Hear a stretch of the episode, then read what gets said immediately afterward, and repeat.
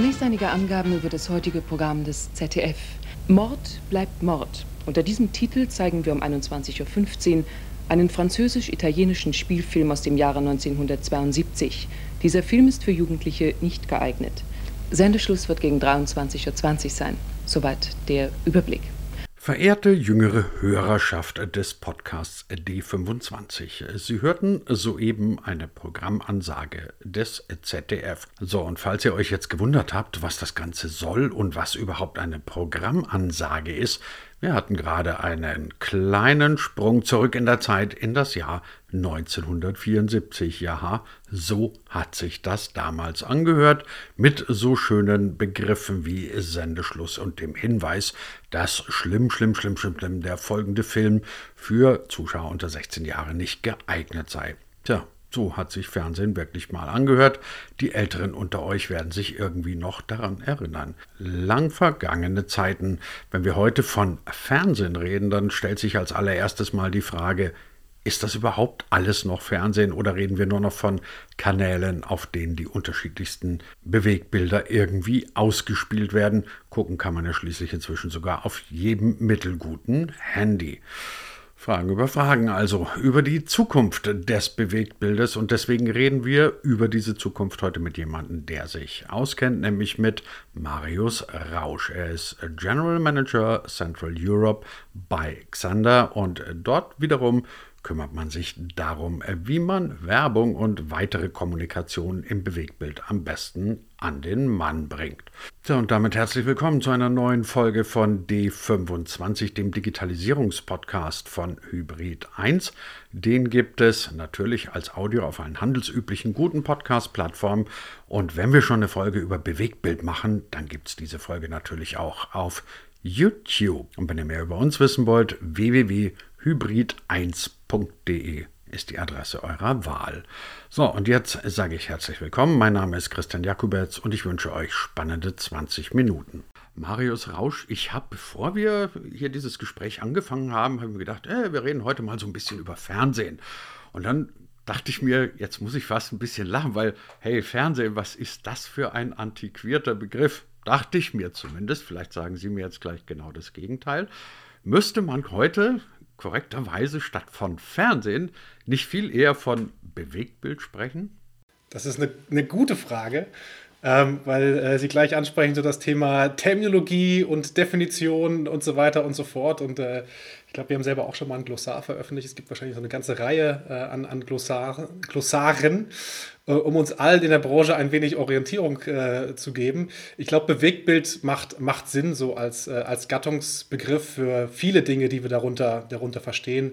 TV oder wie wir jetzt ja ähm, ähm immer häufiger hören, das Thema OTT, ähm, ATV, Connected TV und so weiter und so fort. Äh, aber ich glaube, mit Bewegtbild können wir, können wir gut leben, ja. Okay, wunderbar.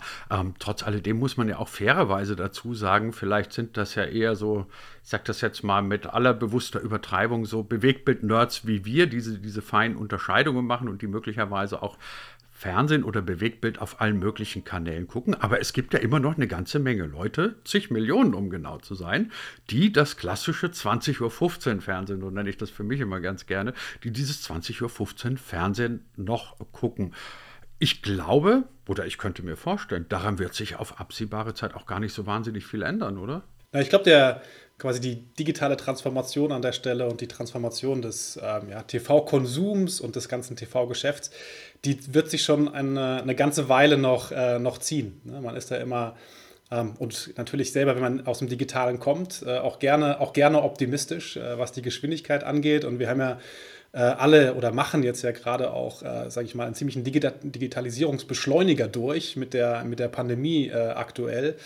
Ähm, aber es ist sicherlich so, dass wir im Prinzip, glaube ich, über Generationen oder mindestens über eine Generation hinweg, ja, äh, muss man sich das, das glaube ich, äh, anschauen, in dem Rahmen, in dem quasi diese, ähm, diese Transformation letztlich, äh, letztlich passiert. Und wir alle haben diese, diese Beispiele, ich selber auch, äh, zu Hause mit Eltern oder, oder Großeltern oder Verwandten äh, wo man regelmäßig der IT-Techniker ist, weil irgendwas umgestellt wurde und plötzlich kommt das Fernsehsignal dann übers Internet, aber eigentlich ist das gar nicht so richtig bekannt oder bewusst, dass das jetzt übers Internet kommt und äh, die Schwierigkeiten, die damit, äh, die damit einhergehen. Also da bin ich schon, da bin ich schon ganz bei Ihnen. Ich glaube, da reden wir schon über einen längeren Zeitraum, bis, äh, bis sich so eine, so eine Transformation völlig äh, vollzogen hat. Aber, und das ist ja, glaube ich, spannend äh, für uns, die im Digitalen sind und die auch mit Werbung zu tun haben, eben diese ersten Zielgruppen, die dann doch jetzt ähm, auch in größerer größerer Menge und in größerer Scale, in größeren Reichweiten verfügbar sind, sind natürlich aus einer Werbesicht schon auch sehr relevante Zielgruppen. Und entsprechend sehen wir natürlich schon, dass sich auch das, das ganze Geschäft drumherum doch, doch beschleunigt und äh, dann in dem Rahmen, in dem auch mehr Budgets, mehr Gelder da reingehen, auch der Wettbewerb anzieht und auch mehr tolle Inhalte kommen und mehr Anreize letztlich auch an der Stelle für, äh, für Konsumenten dann auch auch den Weg zu gehen, äh, weg von vielleicht linearem TV-Konsum und dem Althergebrachten hin zu den neuen Möglichkeiten, die eben da sind. Machen wir doch so eine kleine private Marktforschung, nämlich nur wir beide untereinander und spielen mal so ein bisschen, wie man das früher als Kinder gemacht hat, ein bisschen Quartett. Gucken wir mal, mehr, wer mehr auf der Pfanne hat. Fangen wir erstmal bei Ihren und meinen Eltern an. Haben Ihre Eltern Netflix? Nein. Nein, sehen Sie meine schon. Bin ich, bin ich sehr stolz drauf. Ich gebe aber zu, habe alles ich eingerichtet. Die haben auch Sky und The Zone und solche Geschichten. Das liegt aber wiederum daran, dass mein Vater wahnsinnig großer Fußballfan ist. Dafür kann ich Ihnen auch sagen, meine Eltern interessieren sich überhaupt nicht dafür, von wo das Signal kommt. Ist denen völlig egal. Muss sie ja, müssen sie ja auch nicht wissen. Dann machen wir doch mal bei uns weiter. So, Netflix? Absolut, ja. Ja, okay. Ähm, dann, was lege ich denn als nächstes auf den Tisch? Sky Ticket.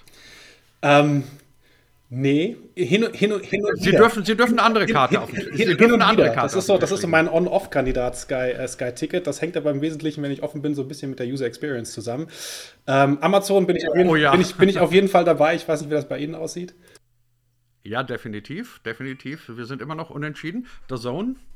Ähm, auch on-off, on ähm, auch als Sport, Sportinteressierter ähm, bin ich da dann auch regelmäßig dabei. Aber auch da muss ich sagen, fühlt, fühlt, fühlt man so ein wenig den Schmerz der Nutzer, weil den Überblick zu behalten, wo ich denn jetzt gerade die Bundesliga eigentlich sehen kann. Äh, das sind dann immer die, die kurzfristigen Entscheidungen, weil man schon verabredet ist zum Spiel und dann plötzlich kommt es doch woanders und dann wird nochmal kurzfristig ein Abo abgeschlossen. Wir könnten jetzt das Spiel wahrscheinlich Ewigkeiten weiterfahren. Ich hätte noch Disney Plus auf, auf, auf der Dings und ähm, ähm Disney, Disney, Disney Plus bin ich auch dabei als, als Filmliebhaber. Ja. Die nächste Frage wäre natürlich dann auch noch, wie schauen Sie eigentlich? Also bei mir zu Hause zum Beispiel ausschließlich über, äh, über einen Leinwand und einen Beamer und da hängt dann nur noch so ein Apple TV dran. Ah, okay. Äh, und, das, äh, und, das, und das war's dann. Äh, Fernseh Fernsehgerät zum Beispiel gibt es bei mir nicht mehr. Ich weiß nicht, gibt es das bei Ihnen? Ja, also aber also Smart TV natürlich. Ähm, ich habe zwar auch ein Apple TV irgendwo da rumliegen, finde aber Smart TV relativ angenehm und bei mir ist der Hintergrund, dass ich irgendwie ich, ich kann mir nicht vorstellen, eine Leinwand und Beamer ins Wohnzimmer zu stellen, aber das ist dann wieder, ähm, also Sie sehen, es gibt unendlich viele Möglichkeiten, mit denen man inzwischen Bewegtbild gucken kann. Da haben wir jetzt noch gar nicht von solchen Sachen wie YouTube oder, oder anderen Sachen im Netz gesprochen, die ja sich letztendlich auch ausschließlich über Bewegtbild definieren. Die Frage, und deswegen wollte ich dieses kleine Spiel mit Ihnen mal eben spielen, wie schafft man das heute überhaupt noch Publikum nicht nur abzuholen, sondern überhaupt noch identifizieren zu können. Also Sie sehen ja, gut, wir haben so, wir sind beide so ein bisschen Bewegtbild-Nerds, haben aber schon wieder unterschiedliche Nutzungsgewohnheiten. Am Ende des Tages kommt doch da ein wahnsinnig fragmentierter Markt raus, oder nicht? Absolut. Also das ist, glaube ich, ähm, das Hauptthema, wo wir äh, quasi gerade stehen im Markt auch, dass wir diese sehr starke Fragmentierung haben. Auf der einen Seite, was die Endgeräte äh, betrifft, auf denen konsumiert wird und das andere eben äh, quasi dann über welche, über welche Dienste wird, äh, wird, wird konsumiert. Da hat man ja auch eine Menge, äh, eine Menge Freiheiten. Und das ist alles andere als, äh, als trivial. Und äh, da kann man sich auch gerne und schnell in, in den technischen Komplexitäten äh, quasi verlieren. Das ist dann auch so unser und mein mein Daily, äh, Daily Business, äh, irgendwie zu versuchen, diese Fragmentierung ein wenig zu abstrahieren und äh, in irgendeiner Form wirklich Reichweiten und Skalierbarkeit verfügbar zu machen. Ich finde es immer nur ganz spannend, wie gesagt, so wir in dem, im Digitalen, im Tech, wir gucken da immer sehr genau dann rein und in das Komplexe. Die Frage ist natürlich aber auch immer, womit vergleiche ich es denn? Und äh, jetzt kann man sagen, natürlich ist das sehr fragmentiert, aber wir reden natürlich auch über einen Anspruch an Messbarkeit und an ähm, Erreichbarkeit von, von Zielgruppen, den man ja so aus dem klassischen, ähm, sage ich mal, TV-Geschäft überhaupt gar nicht kennt. Ja? Also von daher ja, ähm, das ist alles schon ziemlich, ähm, ziemlich ja, komplex momentan noch. Aber das Ziel, was wir da verfolgen, ist natürlich auch ein, ein sehr ambitioniertes äh, an, der, äh, an der Stelle, weil wir nicht nur einfach Reichweiten möglich machen wollen, sondern wir wollen ja das Zielgruppen genau ausspielen äh, von, äh, von Werbung, von Inhalten ermöglich machen, dass das genauere Targeting und die genauere Messung auch von, von Inhalten möglich, äh, möglich machen. Und das ist eben keine ganz leichte Aufgabe. Wie personalisiert muss eigentlich künftig ähm, die Ansprache von, von Menschen im Bewegtbildbereich sein? Also Stichwort beispielsweise Addressable TV. Also früher war das ja eine relativ einfache Geschichte. Du hast irgendeinen Spot gebucht bei einem großen Sender, hast aber witzige Preise dafür gesorgt und dann drei Kreuze dafür geschlagen, ähm, dass das dann auch tatsächlich die richtigen Leute erwischt. Kann man machen, wenn Dschungelcamp kommt und du hast irgendwie 50 Prozent aller Deutschen vorm Fernseher sitzen, aber wenn sich das Ganze zersplittert, wie präzise muss es sein? Und vor allem Frage an Sie, wie präzise kann die Ansprache überhaupt sein? Ja, die Frage kann man aus verschiedenen Blickwinkeln äh, be beantworten, denke ich. Also wie präzise kann eine Ansprache sein? Jetzt technisch gesehen kann die schon sehr präzise sein, weil all die Daten, all die Endgeräte, die wir nutzen, eben ähm, am Ende des Tages identifizierbar sind ich glaube, das, äh, das wissen auch die meisten Nutzer mittlerweile, dass man in dem Rahmen, in dem etwas digital passiert, man im Prinzip überall und immer auch Spuren hinterlässt, äh, Fußabdrücke hinterlässt und in irgendeiner Form auch erreichbar ist, erstmal grundsätzlich. Ähm, die Frage ist dann, kann man dann noch technisch eben beantworten, haben wir gerade eben schon kurz darüber gesprochen, wie kompliziert ist das Ganze. Aber man muss sie natürlich auch aus einer Nutzersicht ähm, beantworten. Ist die Frage, was ist denn, was ist denn ja, ähm, in Ordnung, was, ist denn, was hat, hat denn Nutzerakzeptanz am Ende des Tages? Tages auch äh, an der Stelle, wenn es, um, äh, wenn es um Adressierbarkeit geht. Und ich glaube, das ist so die, die Balance, äh, um die es gerade und äh, sicherlich in den nächsten Jahren vor allem auch sehr stark, sehr stark gehen wird. Es ist sicherlich so, auch wenn man auf die andere Seite schaut, also auf, ähm, auf Unternehmen, die Nutzer erreichen möchten, die die Werbung oder ihre Botschaften ausspielen möchten. Das hängt immer sehr stark davon ab, mit welchen Unternehmen man spricht, woher die kommen. Da gibt es sicherlich auch die Digital Natives, die quasi aus, ähm, die mit, äh, mit Facebook, mit, äh, mit Google Search und so weiter groß geworden sind und wo die Erwartungshaltung einfach eine ganz, ganz andere ist. Und es gibt die Unternehmen, die eben schon lange ähm, die TV-Welt auch sehr gut, sehr gut kennen und das Spiel sehr gut kennen und da ein bisschen eine andere, eine andere Perspektive, Perspektive darauf haben. Aber ich denke, das ist eine ganz spannende Zeit gerade und wir werden sehen, wie sich es in den nächsten, in den nächsten Jahren so, dass diese Balance an der Stelle, äh, an der Stelle einstellt. Ich glaube, technisch, technisch ist nicht das, ist das Thema. Ähm, die Frage ist, was wird nachher Nutzerakzeptanz haben? Was ist das, worauf wir uns als einigen, äh, einigen als, als Industrie und im Zusammenhang mit dem Nutzer als Deal eben, den es ja auch schon so lange gibt, nämlich Werbung zu akzeptieren, ähm, die dann eben auch ein bisschen relevanter ist. Das wird ja auch auch das wird eigentlich an sich gerne, gerne gesehen, aber die Frage ist eben, wie relevant, um auf der anderen Seite dann weiter auch ähm, Free-Content oder zumindest äh, günstigeren Content letztlich äh, konsumieren zu können. Im klassischen TV hatte das Lokalfernsehen, Regionalfernsehen immer ein bisschen das, oder nicht nur ein bisschen, sondern massiv das Problem gehabt, ähm, dass es notwendigerweise nur Reichweiten erzeugen kann, die jetzt für viele Vermarkter nicht so wahnsinnig spannend sind. Also wenn du heute dann irgendwie mal abends 50, 60, 100.000 Leute ähm, vorm Fernseher sitzen hast, dann sagt ein großer wie der Mediamarkt beispielsweise, mich interessieren 50.000 nicht und damit hast du ein Finanzierungsproblem. Wie weit in die Nische könnte man heute gehen, dass es immer noch finanzierbar bleibt und dass möglicherweise auch der Kunde sagt, ja, dieses spitze Nischenangebot könnte für mich interessant sein? Also ich glaube, das ist ganz interessant. Also A sind die, die Nischen sind sicherlich kleiner heute, ähm, weil sie, ähm, wie gesagt, besser adressierbar sind und auch eben die Unternehmen besser darin sind, dann eben auch die Messung und im Prinzip die ganze die ganze Klaviatur durchzuspielen, um auch Return on Investment letztlich, letztlich zu messen und dann auch die entsprechende Bewertung äh, dieser, dieser Nischen machen zu können, um, um entsprechend auch ihre Budgets letztlich äh, abschätzen zu können. Auf der anderen Seite haben wir eben diese Fragmentierung, aber wir haben durch die Technologie eben auch die Möglichkeit der Aggregation. Ja? Viel einfacher. Das bedeutet, es ist ähm, absolut ähm, machbar, eben viele Nischen oder die Nischen in den verschiedenen verschiedenen Sendern, in den verschiedenen Möglichkeiten zu finden und dann eben wieder zu aggregieren und daraus dann wieder auch Reichweiten zusammen, äh, zusammenzubauen, die dann wieder deutlich größer sind. Ich glaube, das ist was, was früher deutlich schwieriger, äh, schwieriger war, weil man eben quasi 1 zu 1, zu 1 oder 1 zu N Beziehungen aus einer Sicht eines, eines Werbetreibenden hatte, mit dann ganz vielen Partnern auf der, äh, auf der Mediaseite. Und da ist eben heute Technologie, Plattform ist in der Mitte und äh, macht es eben viel einfacher möglich, ähm, dann auch mit ganz vielen Partnern zusammenzuarbeiten und eben ganz viele Nischen äh, wieder zu aggregieren in Reichweiten, die dann auch sinnvoll sind reden wir doch mal noch mal ein bisschen über die Großen. Wir reden ja hier immer nur über die Nischen und wie weit man irgendwo noch ins Detail gehen kann. Aber es gibt ja immer noch eine ganze Menge sehr, sehr großer Anbieter, die jeden Abend zig Millionen Leute vor dem Bildschirm ziehen.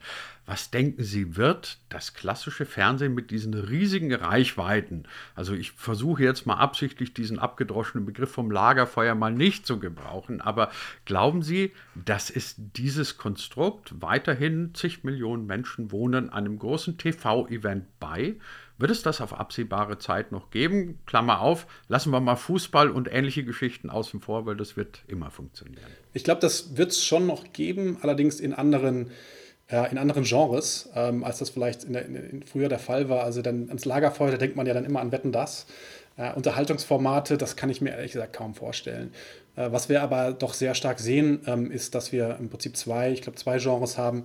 Äh, auf der einen Seite eben alles, was mit Sport zu tun hat, äh, was nach wie vor einfach Live, äh, Live-Events sind, Live-Charakter Charakter hat äh, der dafür, ähm, bei dem diese Mechanismen noch genau die gleichen letztlich sind, weil was möchte ich zeitversetzt und nicht linear äh, ein Fußballspiel sehen oder ein, ein anderes Sportereignis konsumieren. Das ist langweilig, da diskutieren wir ja schon darüber aktuell, wie der Zeitversatz ist. Äh, kennen Sie vielleicht auch aus Ihrem privaten Umfeld, ob man jetzt irgendwie drei Sekunden dahinter ist oder sieben und wenn der Nachbar das ist, dann blöd. Ähm, dass das eine. Das andere ist, was wir gesehen haben, denke ich, ähm, mit extremem Wachstum in den letzten ähm, zwei, drei Jahren gerade, ist so das Thema News ähm, und alles, was mit Nachrichten zu tun hat, eben in dieser ähm, doch so globalisierten und digitalen Welt, wo alles so schnell geht, äh, was, glaube ich, einen ähnlichen Charakter hat und was, die, äh, was immer noch diese ganz großen Reichweiten auch ähm, ermöglichen kann. Aber ich denke, so ähm, Unterhaltungsformate, die werden es da sehr sehr schwer haben, in Zukunft ähm, auf, ähnliche, auf ein ähnliches Level zu kommen, wie man das vielleicht in der Vergangenheit kannte. Das ist ja das äh, mit der Auswahl, die wir als Konsument eben haben und der Frag wir haben Fragmentierung auf, auf Anbieterseite gesprochen, aber das bezieht sich ja auch auf Inhalte und Fragmentierung in dem Fall bedeutet Auswahl und äh, eben auch zielgruppenspezifische Inhalte, die produziert werden. Das ist ja so das Steckenpferd auch von ähm, von, den großen, ähm, von den großen Playern wie Netflix und Co., die eben auch Daten nutzen dann, um und ihre Erkenntnisse nutzen, um wirklich zielgruppenspezifisch auch Inhalte zu produzieren. Ähm, ich glaube, das ähm, ähm, wird ja, führt schon dazu, dass wir diese, diese, diese Lagerfeuer-Events in, in Unterhaltungs- und Entertainment-Sachen, dass wir das wahrscheinlich nicht mehr so sehen werden. Normalerweise, wenn man äh, von Medienwandel und Disruption und all diesen Dingen spricht, ähm, dann kommt man ja irgendwann mal zwangsläufig auch auf die Frage nach dem Publikum, nämlich was will das Publikum? Und immer bei dieser Frage, dann diskutiert man auch darüber, was wird mit dem jüngeren Publikum, mit der nächsten Generation sein? Also in allen klassischen Mediengattungen sieht man nach wie vor immer noch so ein bisschen dieses Gap zwischen dem ich nenne es mal das analoge Publikum, den analogen Nutzer und den Digital Natives. Wie würden Sie es beim Bewegtbild sehen? Werden wir da auch ähm, oder haben wir es da immer noch mit diesem massiven Gap zu tun? Und vor allem, was will die künftige jüngere Generation, die Generation Twitch, TikTok und wie das ganze Zeug heißt? Ich glaube, das, ja, da kann man sagen, analog und, und digital. Man kann wahrscheinlich aber auch sagen, linear und, äh, und, und nicht linear. Das ist vielleicht, vielleicht sogar die, also das geht natürlich, ist fast deckungsgleich, weil nicht linear und analog ist, äh, ist sehr schwierig, sehr schwierig abzubilden. Aber ich glaube, das ist die, erstmal die wirklich relevante Unterscheidung, da wo wir aktuell sind. Jetzt kann man noch darüber diskutieren, wenn Sie TikTok und solche Medien ansprechen, so die Frage nach Longform-Content und äh, eher snackable, kurzen, äh, kurzen Medienkonsum, den man so gewohnt ist aus den sozialen Netzwerken, wo man durch irgendeinen Feed scrollt und dann guckt man hier mal kurz was und da mal kurz was, aber nicht notwendigerweise 90 Minuten ähm, mit, äh, mit drei Werbe, Werbeblocks äh, Blocks dazwischen. Also ich glaube, das ist das, ähm, ist das was, wir, was wir sehen und was wir in der jüngeren Generation auch sehen, dass so das Konzept von einem linearen Signal, wo ich mich danach richten muss, was jetzt irgendwie ein TV-Sender sich ausgedacht hat an, äh, an Programm und an Programmgestaltung, dass das doch ähm, ja, kaum noch, kaum noch Akzeptanz, äh, Akzeptanz hat. Äh, definitiv nicht linear. Äh, und dann kann man eben dann noch, denke ich, weiter in die Details gehen. Es ist sicherlich so, dass wir deutlich mehr kurzen, äh, kurzen Content sehen ähm, an, der, an der Stelle als vielleicht klassisch so lange, lange, lange Formate. Das wäre so meine, meine Sicht darauf. Lassen Sie uns ganz zum Schluss noch mal ganz kurz beim Thema Content bleiben, weil das finde ich relativ interessant, so als allerletzte Einschätzung Ihrerseits. Ähm, ich habe so ein bisschen den Eindruck, dass das klassische privat finanzierte, teilweise auch öffentlich-rechtliche äh, TV im Vergleich zu diesen großen Anbietern, den großen Streaming-Diensten an ah, ich will jetzt nicht wieder dieses Qualitätswort, weil Qualität ist ja für jeden was anderes, aber so ein bisschen daran eingebüßt hat. Also wenn ich mir so angucke, was alleine jetzt auf meiner Watchlist steht, ähm, so für wenn der Sommer mal vorbei ist, dann stelle ich mit ein bisschen erschreckend fest. Da sind zwei Formate dabei, die ich irgendwo in der öffentlich-rechtlichen Mediathek finden werde und ganz, ganz viele private Produktionen. Also, egal ob das Apple TV ist, haben wir vorhin noch gar nicht drüber gesprochen. Ähm, muss ich mal kurz Werbung machen. Leute, guckt euch Ted Lasso an. Das ist wirklich mit das Großartigste, was es seit langer Zeit gegeben hat. Also, da steht Ted Lasso drauf. Da stehen bei, alleine bei Apple TV, glaube ich, drei oder vier Produktionen. Netflix macht regelmäßig tolle Sachen. Amazon macht regelmäßig tolle Sachen. Und ich habe immer den Eindruck, durch die ganze Kohle, die natürlich da auch dahinter steckt, können die sich auf einmal leisten, richtig, richtig hochwertiges Fernsehen zu machen. Und da habe ich so ein bisschen den Eindruck, ähm, aber vielleicht täusche ich mich, dass diejenigen, die sich leisten können und leisten wollen, abwandern werden zu diesen Streamingdiensten, die ja auch ganz nett insofern sind, weil sie werbefrei sind. Und diejenigen, die das nicht wollen oder sich vielleicht das auch nicht finanzieren können, kostet ja auch eine ganze Menge Geld das Ganze, ähm, die werden dann eher bei den ich sag's mal vorsichtig, vielleicht nicht ganz so hochwertigen Fernsehsendern, Free-TV-Sendern bleiben? Oder sehe ich die Welt jetzt gerade mal ein bisschen arg schwarz-weiß? Na, also den Eindruck, den Sie haben, den teile ich schon auch. Und das ja vor allem auch mittlerweile nicht mehr nur in globalen Produktionen, sondern auch in lokalen Produktionen. Ähm, Sie haben Ted Lasso angesprochen, so eine der Serien, die mich sehr begeistert haben zuletzt, war Dark zum Beispiel auf Netflix, eine deutsche, eine deutsche Produktion, der man das überhaupt nicht ansieht, dass das eine deutsche Produktion ist. Oder How ähm, to Sell Drugs Fast. Genau, Online. Ja, auch, auch, auch, auch, eine, auch wirklich gut, ja. Genau. Und ähm, eben, was man dann auch, glaube ich, immer Hinterkopf behalten muss, ist, dass das eben auch nicht nur kurzfristige Themen sind, sondern auch langfristige. Was die, was die großen Plattformen ja machen, ist quasi Talent auch langfristig einzukaufen und zu binden. Ja? Also früh zu entdecken und die Effekte sieht man dann ja nicht nur jetzt, sondern die sieht man dann auch, wird man auch in den nächsten Jahren noch sehen und die Content-Bibliotheken werden sich entsprechend ähm, äh, verändern. Das ist sicherlich so. Ich glaube aber auf der anderen Seite ist auch klar, dass ähm, es äh, ja, nur eine gewisse Zahlungsbereitschaft geben wird äh, und dass sich nicht jeder, äh, jeder Konsument irgendwie zwei, drei, vier auch immer teurer werdende äh, Streaming, äh, Streaming-Dienste leisten kann. Und wir werden sicherlich das, was wir momentan in, zum Beispiel in Deutschland sehen, wir, dass es im Prinzip eine ähm, nur bei den, äh, bei den privaten Sendern momentan so AVOD-Modelle, also werbefinanzierte Streaming-Modelle gibt. Das werden wir auch in, in anderen Bereichen sehen. Mein, unser, mein Mutter, Mutterunternehmen Warner ähm, aktuell gerade in, in, in US auch ein, ein AVOD HBO Max-Dienst äh, gelauncht, der dann nicht ähm, äh, for free ist, aber der zumindest preisgünstiger ist als äh, quasi ein, ein Abo. Und wir wissen auch aus ganz vielen äh, Untersuchungen und Marktforschungen, dass es eine, eine, Bereitschaft für Werbung bei den Nutzern ja gibt. Ja, also das ist sicherlich äh, nicht so, dass, ähm, dass Nutzer überhaupt gar keine Werbung haben wollen. Die wollen keine Unterbrecher haben, aber grundsätzlich gibt es so eine Bereitschaft. Und ich würde, würde schon sehr darauf äh, wetten, dass wir schon auch sehr viele werbefinanzierte oder zumindest teilwerbefinanzierte Dienste in Zukunft ähm, äh, sehen werden, die dann auf der einen Seite sehr interessant werden für, für Werbetreibende, auf der anderen Seite aber eben auch ähm, für Nutzer ähm, es dann doch auch möglich machen, doch vielleicht den einen oder anderen noch dazu zu buchen oder auch ähm, eben an diesen Inhalten ähm, zu partizipieren und sie zu, äh, sie zu konsumieren.